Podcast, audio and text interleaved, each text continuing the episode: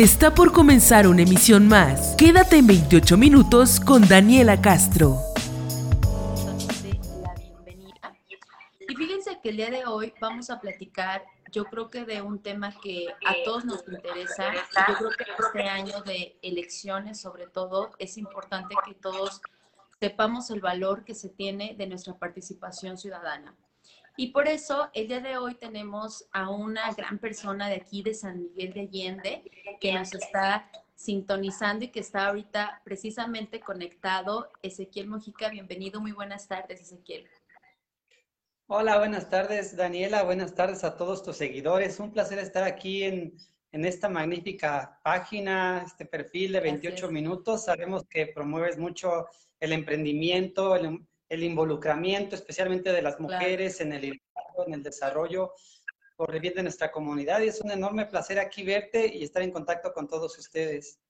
Totalmente. Yo te agradezco de verdad tu tiempo y bueno, yo creo que para todos eh, los que conocen a Ezequiel, los que conocen esta página, saben que Ezequiel es uno de los ciudadanos, pues con mucha participación, no solamente en la zona urbana, sino también en la zona rural, promoviendo el emprendimiento, el liderazgo sobre todo y promover esta participación de todos los ciudadanos y saber que es un beneficio en común, no solamente individual, sino un beneficio para todos nosotros.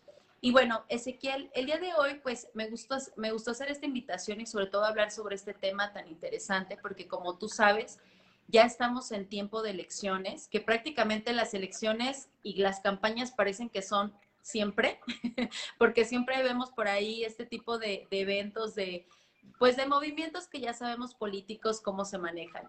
Y pues, como tú sabes, el poder que se tiene de las redes sociales ahorita y ahorita con este año que tenemos en nuestra casa, trabajando desde casa, muchos también, ¿no? Que están trabajando fuera, pero con todas las medidas, pues va a ser un año diferente en el tema de las elecciones pero no, no diferente en el tiempo eh, para la gente. O sea, la participación de nosotros está presente y sobre todo saber que no solamente se trata de comentar en una red social o criticar o juzgar, sino realmente tomar acciones.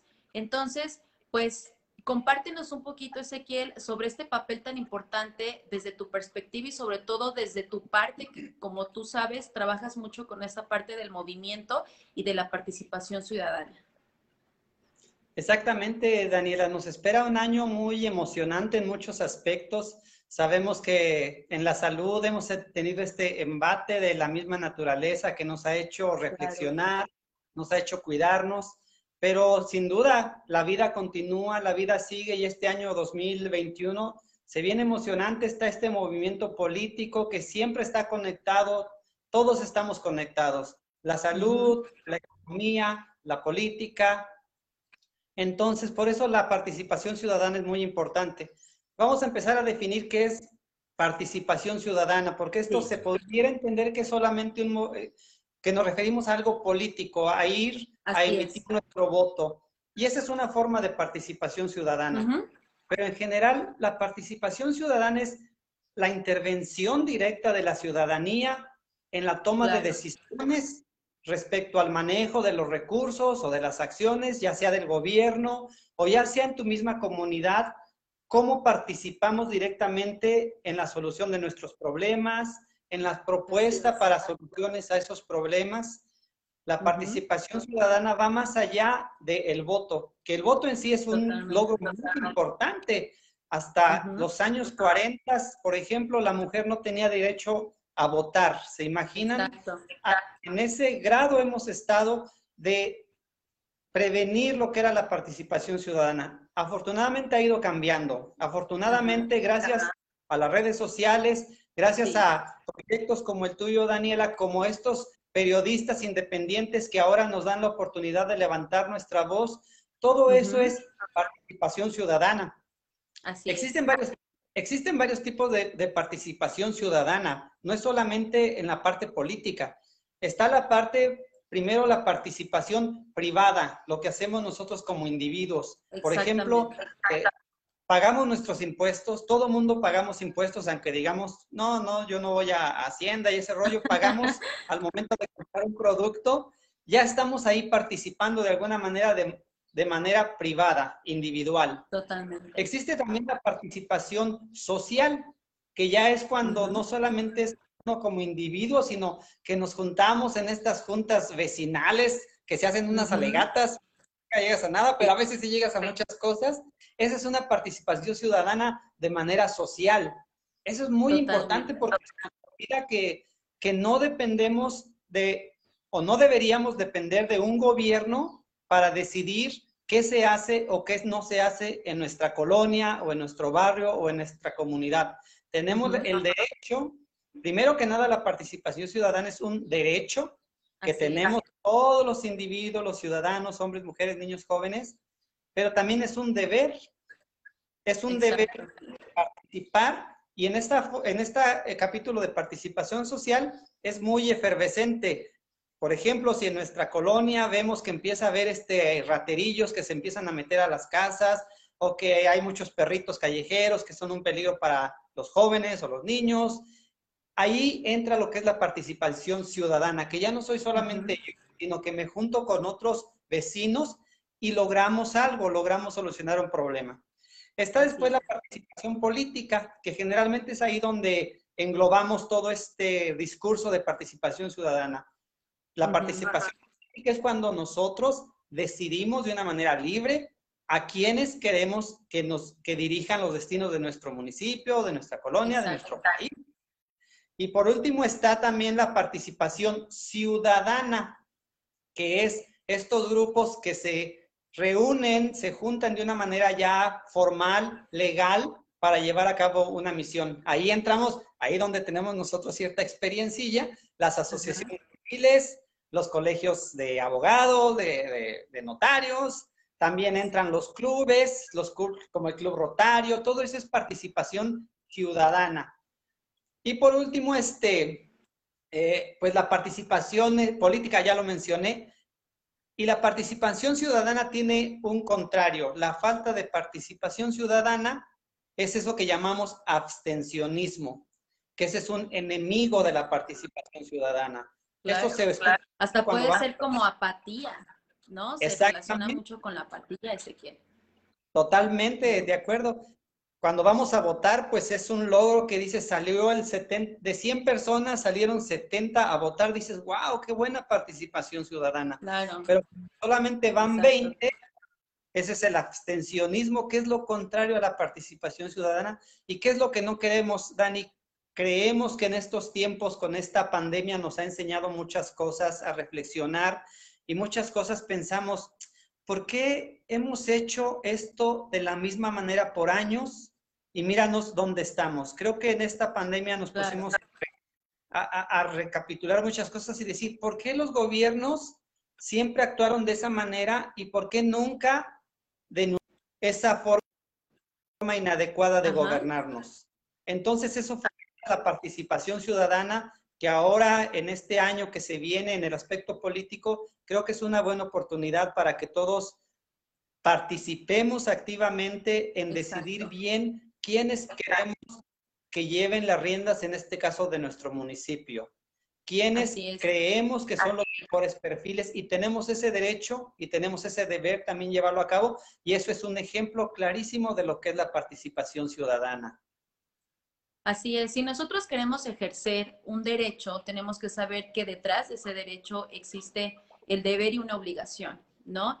Y nosotros como ciudadanos, como eh, sanmiguelenses, bueno, y mexicanos, tenemos que saber que nuestra participación no solamente conlleva en la parte política, sino como lo mencionas desde la colonia, ¿no? Ahorita que tenemos esta oportunidad de las redes sociales, Ahorita en estas semanas en San Miguel de Allende y en ciertas colonias, como ustedes saben, han estado eh, haciendo unas construcciones, remodelaciones en algunas calles y son pocas las personas que levantan denuncias, ¿no? Que levantan denuncias, por ejemplo, al sistema de agua potable, a Zapasma, que denuncian, no sé, a, a la luz, o sea, que van reportando, hasta eso es una participación, ¿no? No solamente el hecho como dice el meme, ¿no? De que los mexicanos cuando alguien se le va la luz salen a preguntarle a todos los vecinos, pero nadie le habla a, los del sistema, ¿no? Para saber qué está pasando. Entonces, tenemos que saber que, que, nuestras acciones, que esto va con el movimiento, ¿no? Que nosotros tenemos que aprender a nosotros movernos. Está, está claro y sí, porque estamos eh, bajo un gobierno, bajo un sistema que ellos tienen ciertas responsabilidades y son nuestros dirigentes y son los que mueven la ciudad, pero también está en nosotros, ¿no? Yo es increíble que después de tantos años, como lo menciona Ezequiel, continuemos con lo mismo, que digamos que estamos en lo mismo. Ahorita con las redes sociales yo creo que están saliendo muchos casos de políticos, de situaciones políticas que decimos, esto pasó hace 20 años con este partido, esto pasó hace 30 años, esto pasó, oye, pero ¿cuál es la diferencia del 2021 y con pandemia? Todo igual. ¿Y por qué? Pues porque como lo dice Ezequiel, porque a veces nos quedamos aquí. Pero ¿no crees que también, Ezequiel, ha habido grupo de personas que yo creo que tú, eh, como muchos, has sido algunos de ellos, que han estado en esta participación, pero algo como que los jala que, ¿para qué le movemos si no va a pasar nada? Exactamente. ¿Por qué pasa eso, Ezequiel? Como lo mencionas, ese es el abstencionismo, el ¿para qué votamos si de todas maneras va a seguir igual? El que quiere, va, a ser el de por dedazo, ¿no? ¿Para qué voy a votar? Los políticos siempre son los mismos, pero esos son argumentos que nosotros nos hemos repetido por años, que llegó un punto en que en verdad lo creímos. Así nos educaron, desafortunadamente, en generaciones anteriores. Los mismos gobiernos así nos educaron en ese paternalismo de dar este, despensas a cambio de tu futuro, es solo por citar un ejemplo. Pero fíjate, afortunadamente con esta apertura que ha habido, por ejemplo, de los medios de comunicación o los medios de información, se está dando un cambio positivo. Lo vemos mucho ahora con los jóvenes que están iniciando sus propios blogs, que abren sus páginas de denuncia.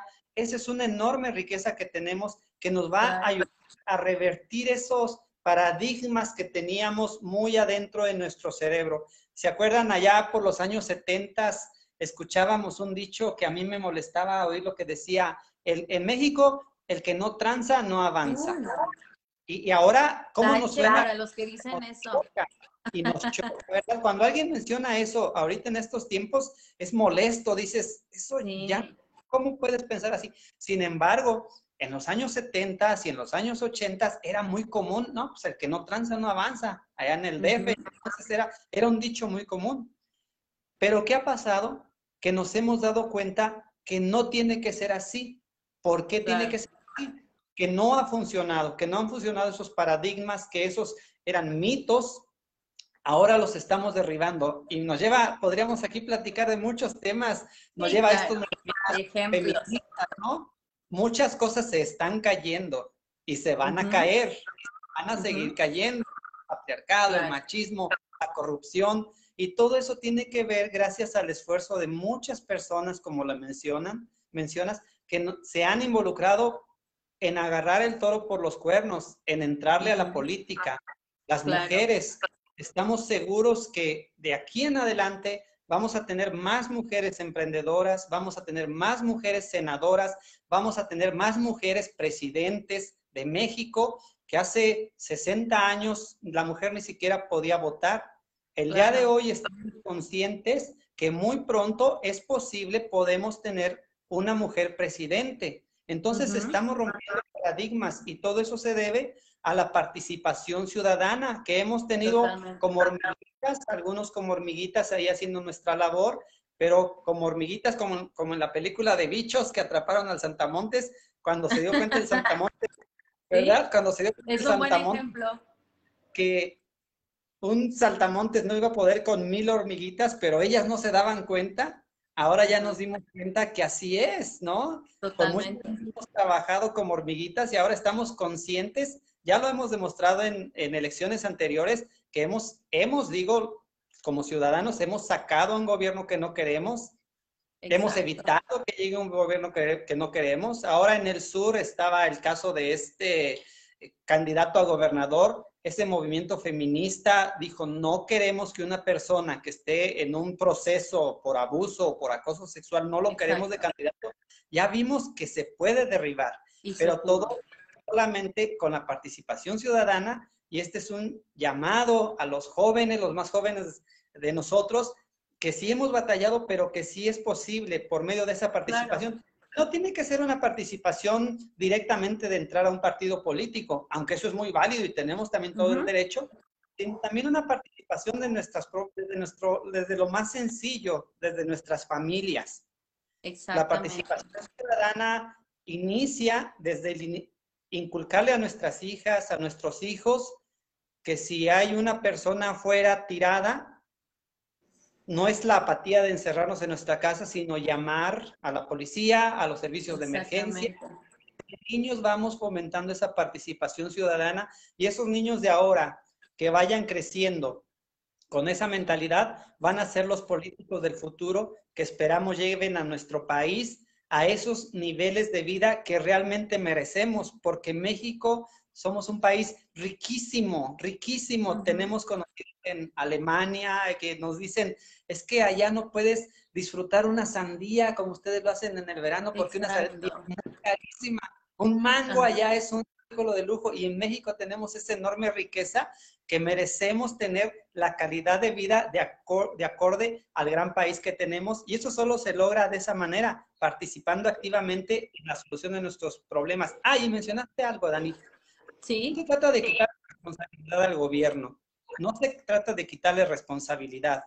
El gobierno tiene, responsabilidades muy claras que para eso decidió estar ahí para cumplir con esas expectativas, pero también desde un punto de vista positivo se trata que nosotros como ciudadanos colaboremos con nuestros gobiernos. También la participación ciudadana, aunque es mucho de denuncia y de demanda, también es colaboración.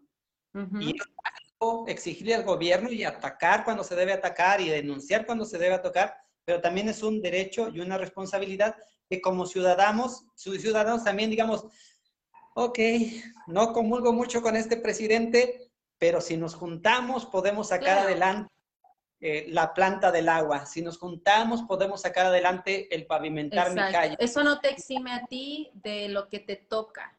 ¿No? O sea, de lo que te toca. Yo me acuerdo muchísimo de una ex compañera de trabajo que era mi jefa en una casa hogar, Corazón Valiente, y ella decía, ¿no? Eh, es, ella en su papel, no hablando por la asociación, sino hablando por ella, él decía, el que tengamos una casa hogar, el que nosotros seamos las personas que abrieron este espacio para niñas vulnerables en ese entonces, estoy hablando de hace como cinco o seis años, ella decía, no es que le toque al gobierno esto. Esto yo lo estoy haciendo porque yo creo que es mi deber y yo tengo esa posibilidad como ciudadana aportarlo, ¿no?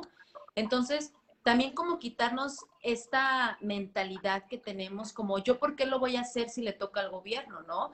Por ejemplo, el hecho de que tires basura, ¿no? Digamos que de repente por ahí se te fue algo, ah, de todos modos va a venir el del carretón.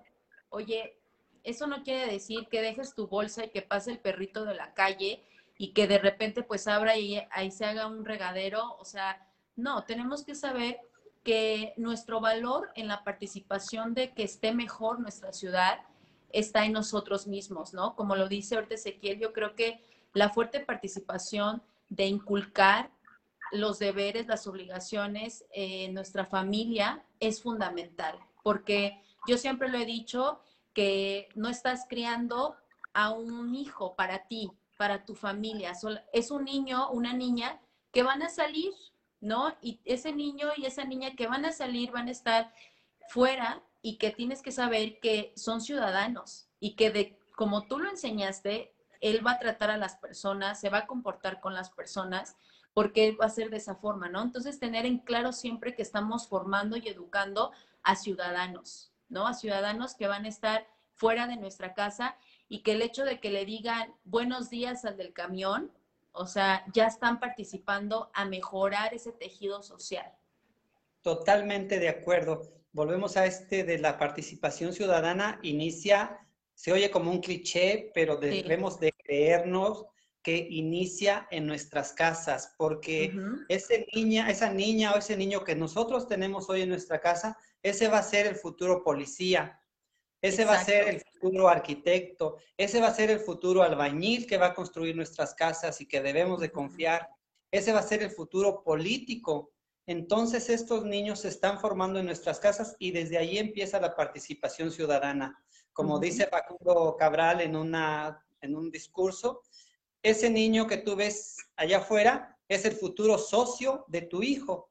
Entonces, por eso debemos tener muy en cuenta educar a nuestros hijos para que sean buenos socios del compañero, para que sean buenos vecinos, para que sean buenos funcionarios públicos. Solamente así vamos a romper esas cadenas de corrupción, esas cadenas de falta de desarrollo en nuestras comunidades, en nuestros barrios. Solamente lo vamos a lograr solo sí y solo sí si nosotros somos capaces de preparar a nuestros niños, a nuestros jóvenes para esta nueva forma de vida que, como lo mencionas, Dani, van a estar allá afuera y ya no queremos que estos niños, estos jóvenes o estos adultos salgan a, fregar al que se deje. Eso no funciona. Exacto. Por 72 años nos dijeron que funcionaba y míranos, en México más de la mitad de la población vive en pobreza. O sea que el transar a nadie hizo avanzar. Al contrario, nos mantuvo en esas situaciones de pobreza. Retroceso. Retroceso. Pero, ¿cuál es la buena noticia? que tenemos el presente y tenemos el futuro y tenemos las herramientas en nuestras manos, Dani. Imagínate, hace 20 años, qué esperanzas que tú, que yo estuviéramos hablando en un medio de comunicación, porque los medios de comunicación pues estaban controlados también por empresarios, por empresarios, por y estos temas cero que se hablaban. Y nunca hablabas de ahorita este me cae mal el, el, gobernador o me cae mal el presidente o me cae mal el Olvídate.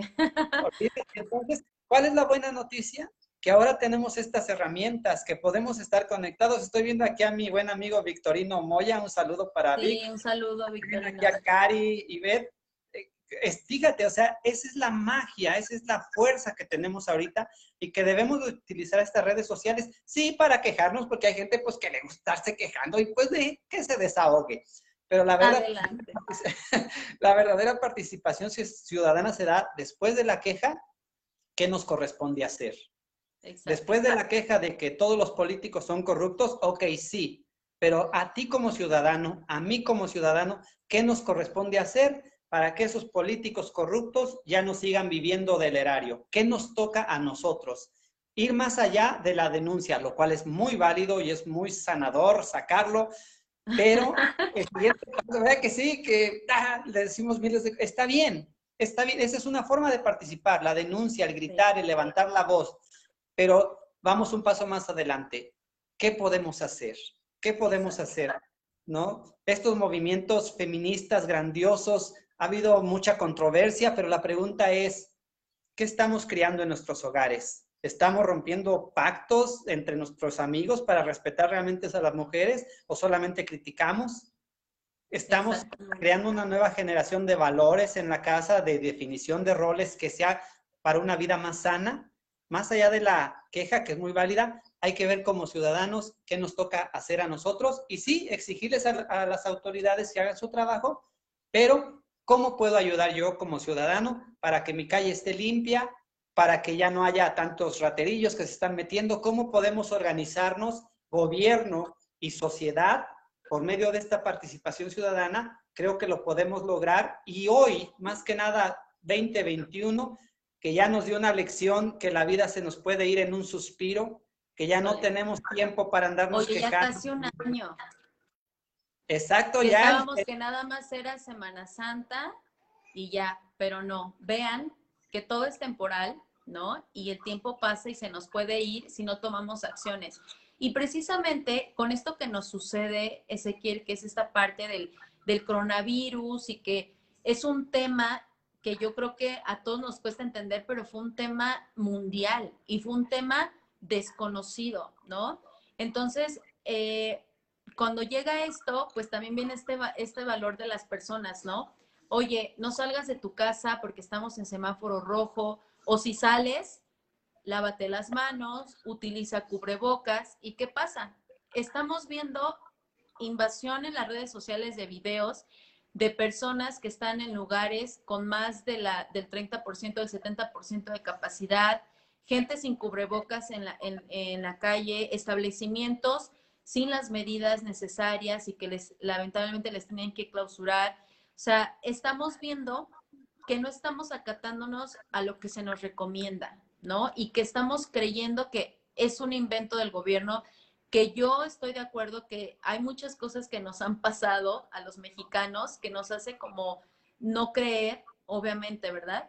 Pero, eso, pero estamos viendo que es algo mundial lo que está sucediendo. Yo creo que a todos nos ha tocado ya vivir algún familiar o de manera individual esta enfermedad y que de verdad es algo muy feo y que hasta muertes hemos tenido, ¿no? Entonces, y que vemos a la gente todavía un poco apática ante esto. Y ahorita, por ejemplo, con lo de las vacunas, de igual manera, ¿no? Que muchos se están vacunando fuera de su ciudad, este, o la gente que llega a su ciudad no se vacunan porque no creen y entonces se queda ese número de vacunas en ese lugar y eso hace que, pues bueno, se haga un descontrol, ¿no? Totalmente. Y aquí, igual, a lo mejor le podemos eh, decir que la responsabilidad del gobierno, tanto federal como estatal, municipal, etcétera, pero ¿dónde está lo de nosotros? O sea, ¿dónde podemos decir, bueno, y también yo, ¿no? Y también yo que ando compartiendo fake news o yo también que ando este, promoviendo esta cadenita por el WhatsApp, ¿no? Que está diciendo que todos vénganse a vacunar, porque por ahí dicen que se andaban pasando hasta la lista de dónde andan las vacunas. O sea, como todo este tipo de situaciones, sobre todo esto que yo fue que para, yo sé que para muchos fue muy fuerte, tanto emocional, tanto económico, este, de todo, eh, ¿dónde está nuestra participación, no? ¿Cómo podemos hacer? ¿Tú, tú cómo ves este panorama? Eh, sé que crees que después, ya después de un año de este coronavirus, cuando esperemos que ya este, hayamos todos vacunado y estemos mejor económicamente y todo, va a haber un cambio. Por ahí está este término de la nueva normalidad, que yo sé que para muchos es como controversial o como que no les parece, pero ¿Va a existir una nueva normalidad? ¿Realmente habrá un cambio positivo? ¿Tú cómo ves desde tu perspectiva? Desde mi perspectiva, como lo he venido siguiendo, como mencionas, desde hace un año, pienso que va a haber un cambio, pero ese cambio va a ser para bien. Porque como lo mencionas, ha sido un proceso muy doloroso, muy doloroso. Hemos perdido amigos, hemos perdido amigas, gente muy conocida aquí en la ciudad que de repente se fue por este virus que nos llegó.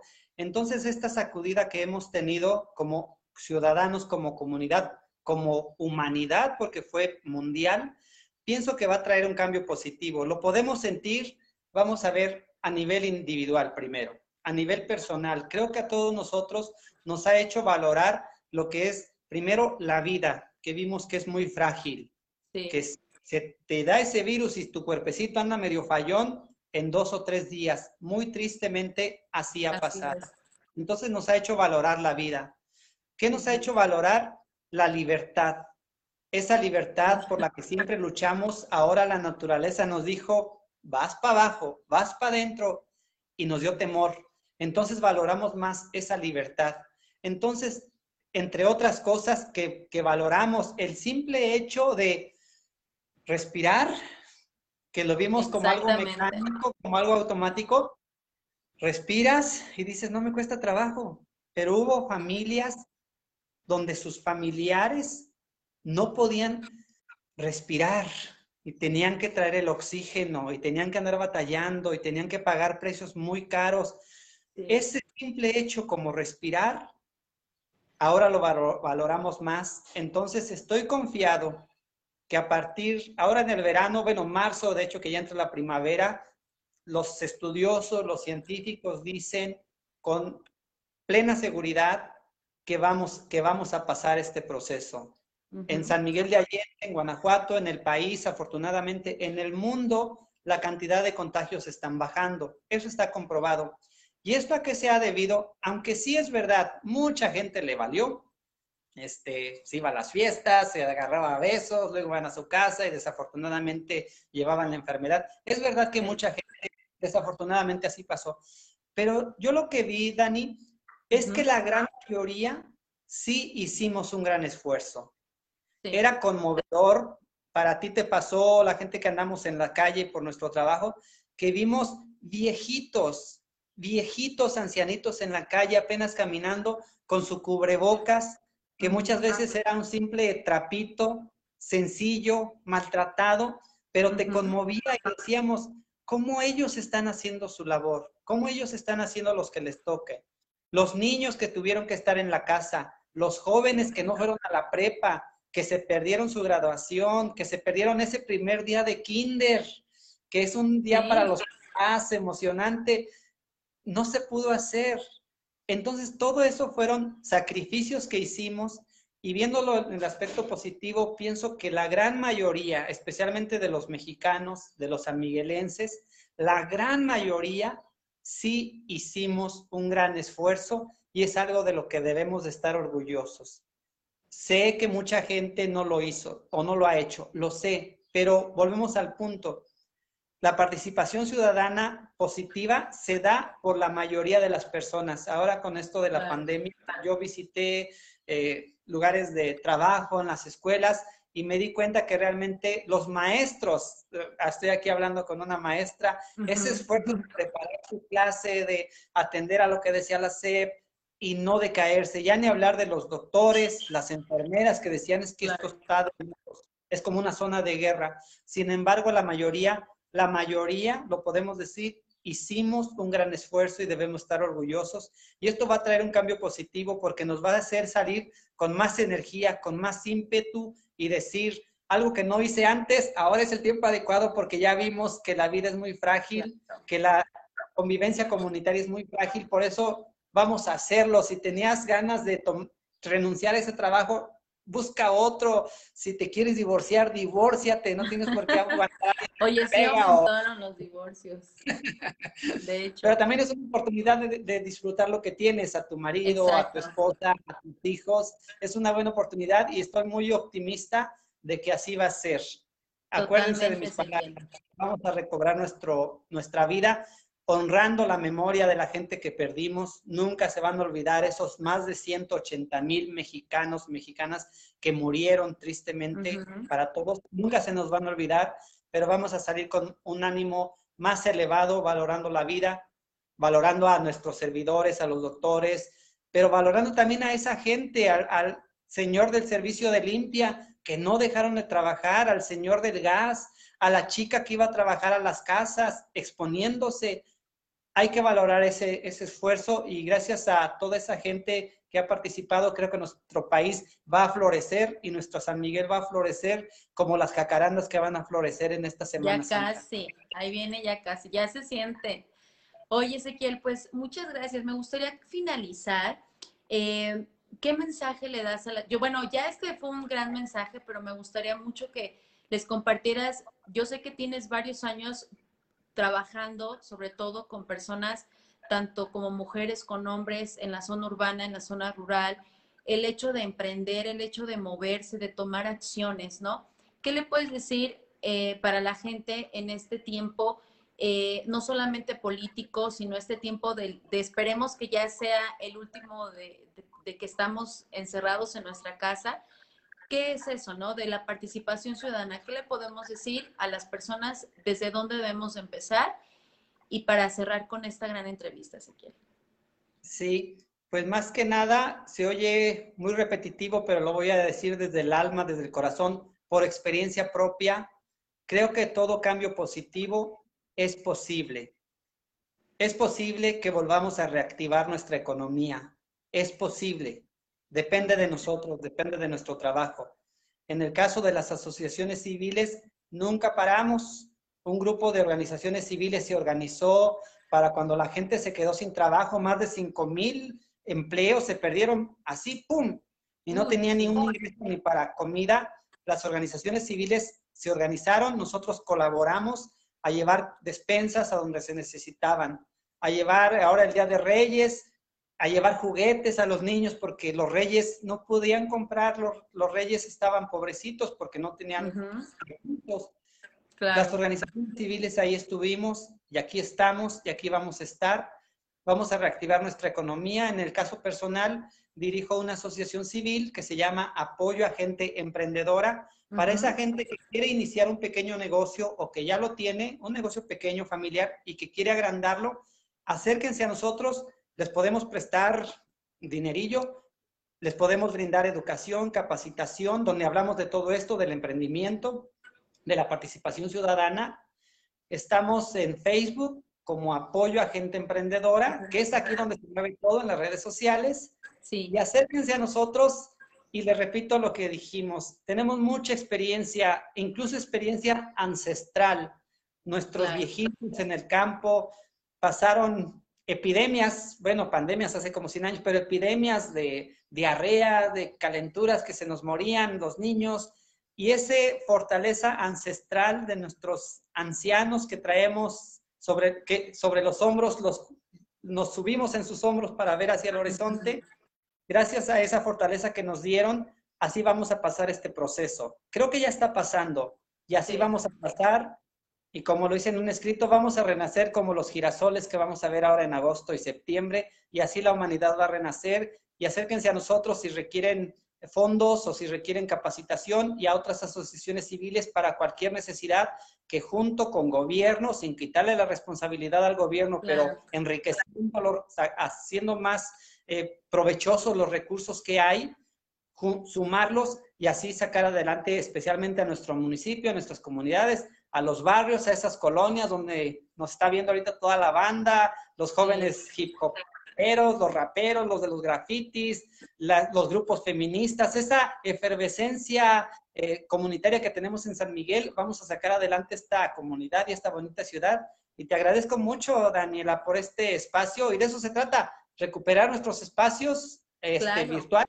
Y muy pronto vamos a recuperar nuestros parques, nuestras calles, para que los niños salgan a jugar y nosotros a echar fútbol y vamos a florecer. Totalmente de acuerdo y vas a ver que sí, Ezequiel. Yo te agradezco muchísimo, agradezco a todas las personas que estuvieron conectándose aquí. Recuerden que aquí les vamos a dejar las redes sociales eh, de Ezequiel para cualquier eh, persona que le interese este tipo de proyectos, que quieran aportar, que quieran acercarse, no lo duden, no lo dudes en acercarte. Ahorita es momento de tomar esta iniciativa y pues muchas gracias Ezequiel por tu tiempo y pues saludos a toda la familia. Gracias, saludos a, tu bebé, a Juan y a todo el mundo que, nos pueda ver. Muchas gracias, Ezequiel. Hasta luego. Bueno, y es así como despedimos a Ezequiel Mojica. Les agradezco muchísimo que hayan estado en esta transmisión en vivo. De verdad que, como lo escucharon ahorita, la participación ciudadana es fundamental para nuestro crecimiento, para el desarrollo de nuestra familia, de nuestras colonias y sobre todo de nuestra ciudad y de nuestro país. Yo los invito a que continúen aquí en 28 minutos con Daniela Castro. Recuerden que para nosotros es muy importante leer sus comentarios. Mucha gente que nos escribe en privado también les agradecemos muchísimo. También eso es parte de lo que es la participación ciudadana. Les agradezco muchísimo. Cuídense mucho. Recuerden tomar todas las medidas que se nos recomiendan. Y pues ya estamos casi un año por cumplir eh, que estamos trabajando desde casa. Y pues les agradezco muchísimo, cuídense mucho, ya saben, eh, acatar las medidas y nos vemos en otra transmisión aquí en 28 minutos.